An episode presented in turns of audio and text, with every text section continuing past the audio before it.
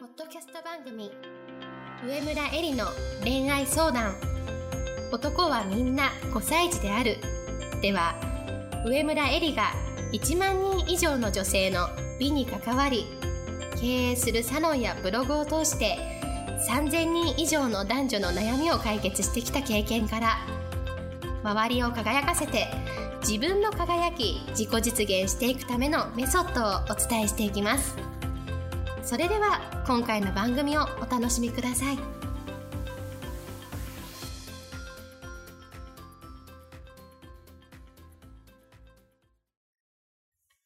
こんばんは、上村えりです。今日も、ポッドキャスト、上村えりの恋愛相談、男はみんな5歳児であるを始めたいと思います。それではいつも通りアシスタントの君代さんから今日の質問をお願いします。はい、今日の質問は、結婚願望がもともと薄い大手メーカーに勤める30歳の彼と3年間付き合っている27歳です。3年間付き合い、安定したパートナーシップができてきたので、次のステップに進みたいと思い、結婚の話をしてきました。彼は仕事が充実していないという理由から、まだ身を固めるのは、と後ろ向きではありましたが、いつか家庭を作りたいという気持ちはあるので、たくさん対話を重ね、前に進んでいこうと家探しを始めていました。しかし、ここに来て、やはり待ってほしいと距離を置かれ、数週間後、今は結婚を決意できない、幸せにできないので別れようと言われました。失ってから遅いのですが、大切なものに気づき、世間のプレッシャーに負け、結婚がゴールになっていた自分を反省しました。彼と一緒にいることが私には一番大切なので、自分勝手だったと謝罪をし、心の姿勢を変えて向き合うので、もう一度やり直したいと彼に伝えました。しかし彼はまた同じ行き止まりの関係になりそうという理由から復縁を躊躇しています。私へ私への気持ちはあるようです。親友や先輩たちは彼はどっちにしろ決められないだろうからさっさと諦めて次に行った方がいいと言います。決断力のなさはきっと結婚後にも困るだろうと信頼している結婚している先輩にも言われやや弱気になります。エリさん、彼を説得するためには私は何をしたらよいでしょうかエリさんの目線から見て私が彼とやり直そうとしていること間違っていないでしょうかはい、ありがとうございます。えっと、まず、あの、まあ、いろんな方にね、相談されたんだと思うんですけれども、あの、よくね、みんなさんが使う表現として、さっさと彼を諦めて次に行くっていうふうに言うと思うんです。次に行くっていう表現を言うと思うんですけれども、まあ、今の状態で次に行っても同じことの繰り返しになります。で、どうしてかっていうと、この質問者さんは気づいてないと思うけれども、まあ、彼との関係を深めてきたつもりで、3年間かけて、実は彼の自由を奪ってきた。なななんですね。で、彼は結婚を考えられないのではなくて、一度結婚に進む前に自由になりたいと思ってると思います。で、そういうふうに言うと、女性側は大体に、いや、私束縛してませんとか言うんだけど、あの、自由を奪うっていうのは束縛だけじゃないんだよね。その物理的な今日どこ行くのとか行っちゃダメとかそういうことじゃなくて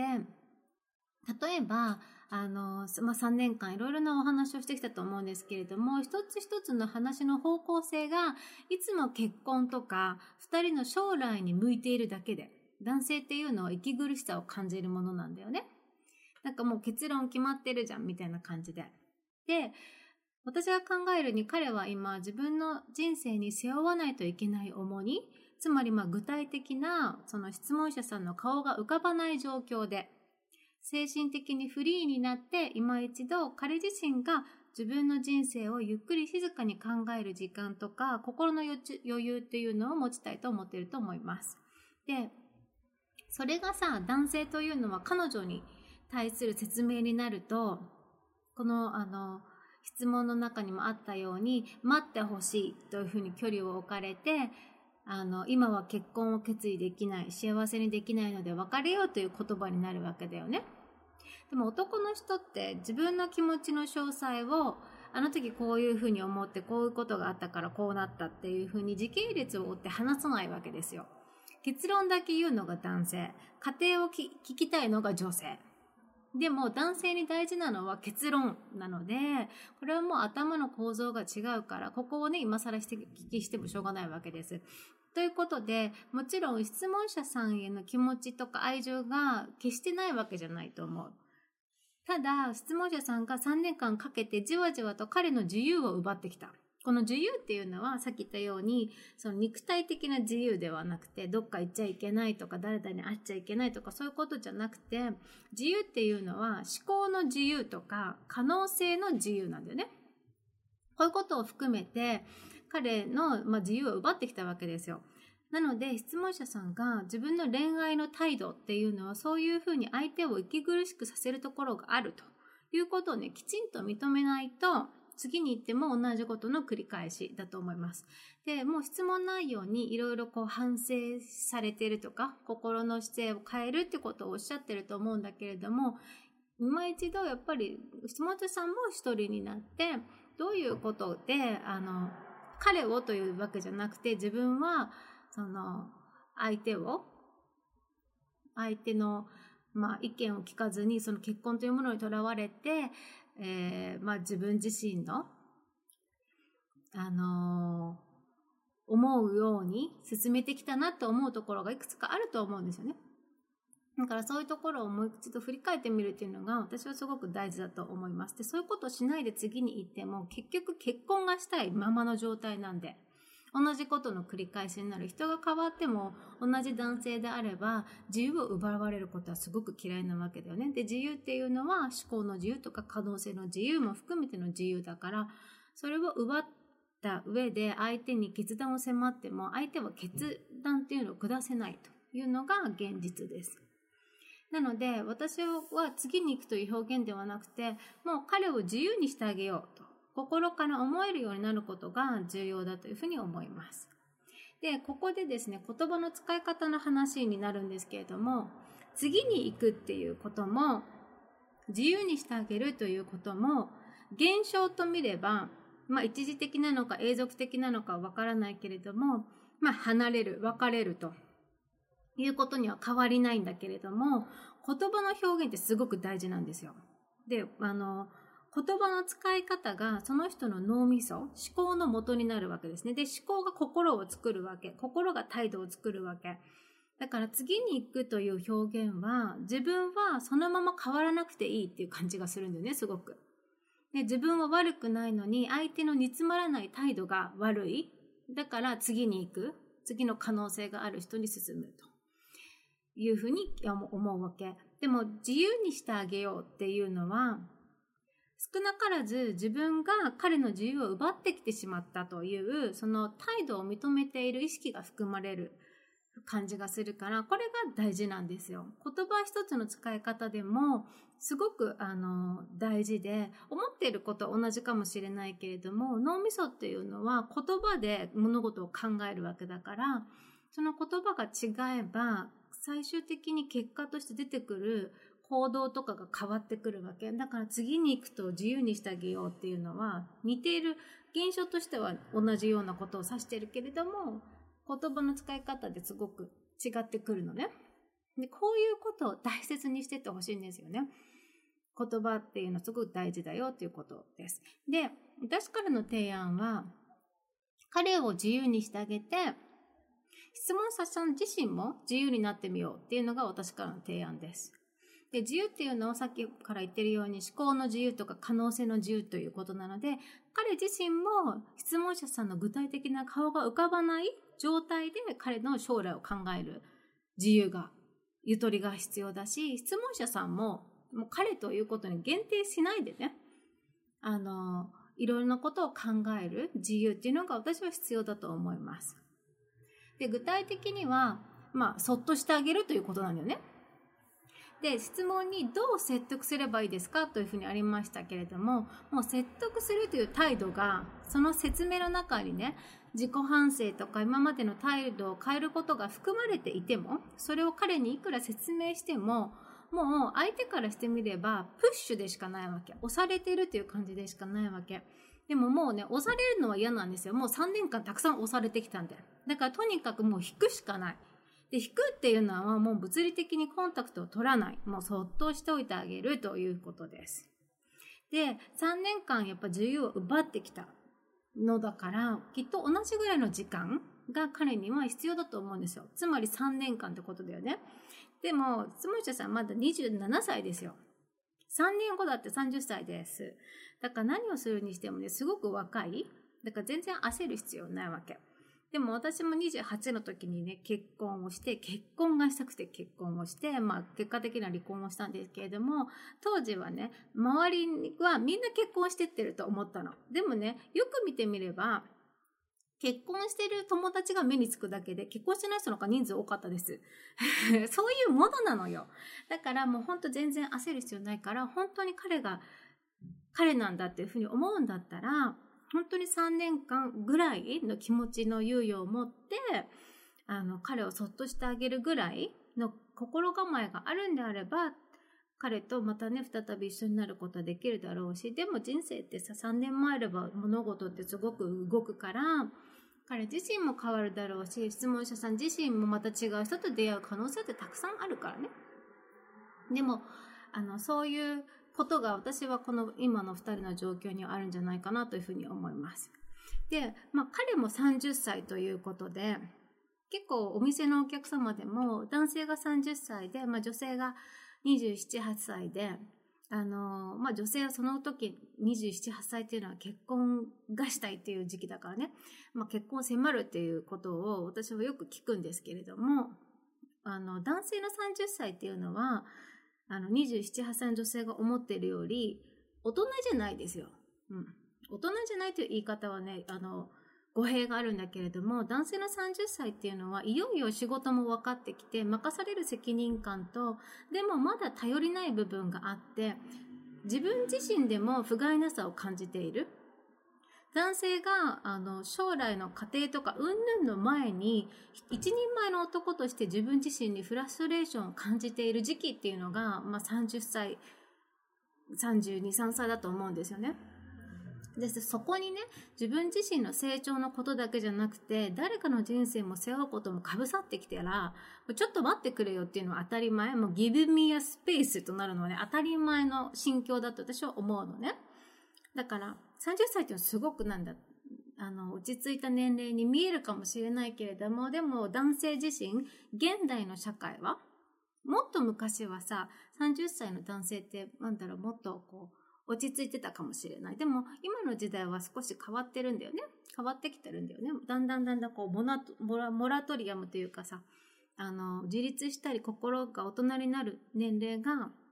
まあ寿命も伸びてるってのもあるんだけれども、あの、後になってきてるので、まだ30歳っていうのは私はそういう、あの、年齢じゃないかなというふうに思います。で、まあ、あの、さらに彼はさ、大手メーカーに勤めているっていうふうにあの、おっしゃってたんですけれども、まあ今やさ、日本の大手メーカーでも、まあ、電気系で言うとさ、東芝だってソニーだってパナソニックだって経営が苦しいわけですよ。一生懸命リストラしてるわけだよね。で、まあ、身近なところで言うとさ、家電量販店に行っても、まあ、現物を確認して、そこでは買わなくてネットで買うっていう消費者が増えていて、まあ、これをショールーミングって言うんですけれども、結局、家電量販店はさ、あの、ネットよりも安くしたいわけだから、まあ、メーカーさんはさ、安く叩かれるわけだよね。で、まあ、いいものを作ってもすぐに技術は進歩していくし、まあ、とにかく苦しいわけだよね。で、あの、私はさ、いつも思うんですけれども、女性たちを見ていてね、自分の彼を応援しようというふうに思っていたら、みんなね、直接彼の転職の手伝いをしたり、仕事に口出しをしたりするでしょ？まあ、間接的だとしても家を掃除したりとか、まあ、サポートしたりということがあると思うんですけれども、もちろん、その家を掃除してあげたりとか、心のサポート、話を聞いてあげるってことはすごく大事なんだけれども、まあ、そういう直接的なことだけじゃなくて、間接的な部分で、自分の消費行動まで変えてみるくらいの意識じゃないと、ちょっとダメだと思ってるんですよ。彼の仕事を応援しようと思っていたら。で、じゃあどういうことかっていうと、例えば、自分の彼が大手電機メーカーに勤めてたら、家電量販店の、まあ、ポイント貯めて値引きぐらいはいいかもしれないけれども、なるべく定価に近い価格で買うとかね。あの、ショールーミングは絶対にしないとかね。あとは、不当に売り叩かれているものとかさ、まあ、メルカリとか、中古のものは買わないとかね。そういうさ、消費心理が経済を動かすわけだから、自分一人の行動が超微力なんだけれども、私はそれくらいの意識でね、彼の仕事を捉える女性になることが、私は本当の意味で応援することだというふうに思うんですよ。つまりさ、彼を応援するという一言をとっても、もっとさ、視野を広く、次元を高く持ちましょうということを言いたいと思ってるのね。で、そういうふうにして考えて行動をしてみると、彼の仕事というものがよく分かってくるわけですよ。だから、直接彼に、あの、今日何があったのとか何したのとか聞かなくても、今言ったように、そういうふうに社会全体を捉えて、彼の仕事を社会の部分として捉えて見てみる練習をしてみるだけで、彼に対する態度っていうのは変わってくるんじゃないかなというふうに思います。結局、自分事としてしか捉えてないわけだから、あの、彼が本当になんだろう、仕事で悩んでるとか苦しいっていう部分もやっぱ分からないんだよね。分かってるつもりで分かってないわけですよ。もっとその社会の中での彼の仕事というあの位置づけを自分の生活の中でも置いて考えてみるっていうのはすごく大事なんじゃないかなというふうに思います。で、まあ、男性が結婚を意識するときっていうのはさ、あじゃあ、は付き合ってさ、半年経ったから、1年間あげるからさ、決断してとか、そういうことじゃないわけですよね。で私がちょっと考えてみた結婚を、男性が結婚を意識するときっていうのの5つっていうのを考えてみたんですけれども、まず1つ目、弱いところが見えたとき。で、2つ目は、相手の素敵な価値観、人生観を自分の人生にも取り入れたいと思ったとき。で、3つ目が、相手の強いところが見えたとき。で、4つ目が、一緒に家庭を築くイメージができたとき。5つ目は、この女性はいいお母さんになると思ったとき。かなというふうに思います。で、まあ、1個目からそういう見ていくと、弱いところが見えてきたときっていうのは、あの、例として身近な、あの、私の知り合いの方で、バリバリのキャリアウーマンだった方がいるのね。でその方は、あの、すっごい仕事が順調にいってたんだけれども、あることが起きて、まあ世間からすごく叩かれるようになったの。で、その時に、お友達だった、まあ外資金融に勤めている今の旦那さんが、その女性が世間から叩かれる姿を見て、初めて彼女の弱いところを見たらしいの。でその時に、あ、この人もこんな人間らしい弱いところがあるんだというふうに思って、惚れたんだって。その前までは美人だし、仕事もできるし、みんなからチヤホヤされるし、もう、なんだろ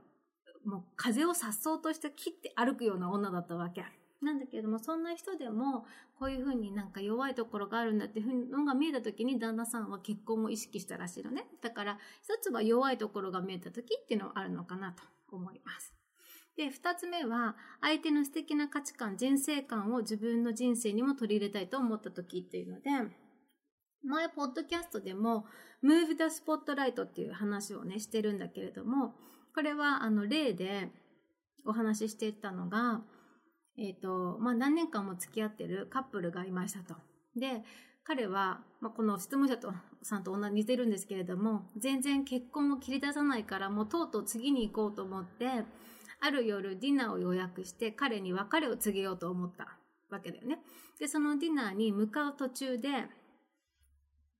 あの、まあ、一人の、あの、不老者というか、方が倒れていて、すごく寒い夜で、彼女はその方を見たときに、あの、まあ、何も考えずに、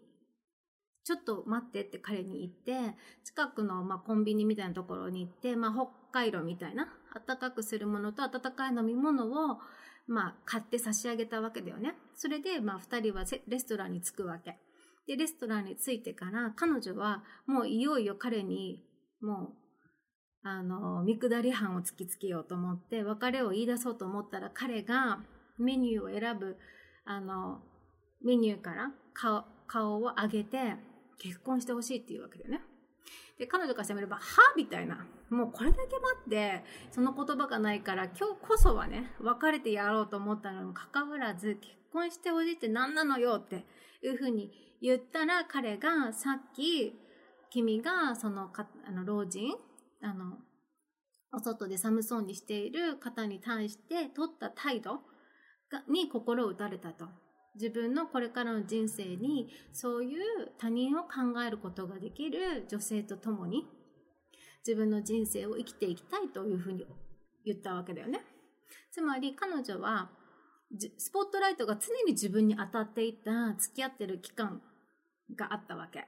で、もうとうとうさ、もう別れてやると思ったら、そのスポットライトが自分から周りに向いたんだよね。つまり、ムーブ・ダ・スポットライトななったわけだよね。スポットライトを動かしたわけだよね。その時に、あの、の態度を見て、彼はこの人と結婚したいと思ったわけ。つまり、その男性って結構シビアに女性のことを見ていて、自分勝手な自分のことしか考えてない女性はさ、やっぱり魅力的に思わないわけだよね。だけれども、この女性のように他人のことを思いやれる女性を見たときに、この人の価値観とか人生観が自分の中にも、自分の人生の中にも含まれたらもっと豊かになるんじゃないかというふうに想像するわけですよ。その時にまあ結婚を意識するという例ですね。で、まあ、三つ目は相手の強いところが見えてる時というので、まあ、一番目の弱いところが見えてる時と、まあ、逆説的になるんですけれども、例えば、あの、お母様が亡くなった時にすごく気丈に振る舞えているとか、まあ、仕事で、あの、まあ、大きな何かがあ、ミスとか、トラブルがあった時に、すごくこう、あの、毅然とした態度で振る舞っているとか、決断力とか女性の強さ、真の強さみたいなのが見えた時に、あ、この人とだったら自分の人生に、まあ、何が起きても、もうふにゃひょんひょんひゃんってなって、あの、しおれてしまわないで支えてくれるんじゃないかっていう風な、やっぱり女性の真の強さみたいなのが見えた時っていうのは、一つ結婚を意識する時なんじゃないかなというふうに思います。で、4番目は、一緒に家庭を築くイメージができた時ということで、これは、あの、悪い例を出すと、うちのお店のお客さんでもおっしゃってたんですけれども、まあ、すごく美人な彼女と付き合いました。うまくいってきたので同棲をしました。そしたら彼女の普段の生活が見えてくるわけだよね。初めのうちはみんなさ、一生懸命作ろうってさ、朝ごはんとか作ったりしますけれども、まあ数ヶ月経ったらさ、なんかだんだんボロが出てくるわけじゃないですか。で、その時に、まあ、うちのお客さんは男性なんです。男性側なんですけれども、その方がおっしゃってたのは、まあ、彼女がなかなか起きてこないと。で、別に自分は朝ごはんを作ってほしいとか、まあ、何々をしてほしいってことを思ってないけれども、でもね、やっぱりなかなか起きてこない人と、これから一緒に家庭を築いていくイメージができないというふうにおっしゃったのね。だから一つその、一緒に家庭を築くイメージがやっぱできる。つまり生活の中での態度が自分の価値観と似ているっていうのはすごく大事なんじゃないかなというふうに思います。で、まあ4番目に似てるんだけれども、5番目はこの女性はいいお母さんになるというふうに思った時で、結構ね、男性って理想のお母さん像っていうのを持ってるんですよ。で、それは、あの、自分が素敵なお母さんに育てられれば、やっぱりお母さんっぽい人というか、お母さんが自分にやってくれて嬉しかったこと、例えば料理がすごく上手なお母さんだったら、っぱり料理好きの人を選ぶだろうし、いつも家が綺麗にしてくれているお母さんだったら、綺麗好きな人を選ぶだろうし、逆に自分がその、そういうことをしてもらってなく、なかったとしても、次、その自分の子供のお母さんになる人には、こういう風にな人であってほしいなってことを、まあ、反面教師として思ってる人っていうのはすごく多いと思うの。だからそういうその日々の態度を見ていて、あ、この人は自分が理想としている自分の子供のお母さんになる人になるなというふうに思った時に、やっぱ結婚を意識するんじゃないかなというふうに思います。で、これらはさ、結婚を意識させようとして出てくる態度じゃなくて、一人の女性が真剣に自分の人生を生きる中に、あの、垣間見えてくるものだよね。現れてくるものですよ。なんかその姿を垣間見て、男性はこれからの将来もこの人と共に生きたいと自然に湧き上がってくる感情だと思うの。だから、そろそろもう付き合って何年目だから半年とか1年猶予あげるから結婚を考えてほしいみたいな。そうやって相手に決断を迫るものではないわけですよ。そういうふうにして決断を迫ったところで結論出てこないよ。結論は待ってほしいだよね。時間が欲しいだよね。になる、必ずなってしまうものだというふうに思います。で、男性が男性一人の人間として心の自由と準備があって、女性も同じように女性一人の人間として自立した時に、その二つのタイミングが重なる時に、まあ結婚というものが二人の中にこう湧き上がってくるものだからね。ということで今日の質問に対する私の考えは以上になります。また次回も楽しみにお待ちください。本日の番組はいかがでしたか？番組では上村えりに聞いてみたいことを募集しています。ご質問はウェブ検索で「上村えり」スペースウェブサイトと検索。ブログ内の問い合わせからご質問ください。またこのオフィシャルウェブサイトでは無料メルマガやブログを配信中です。次回も楽しみにお待ちください。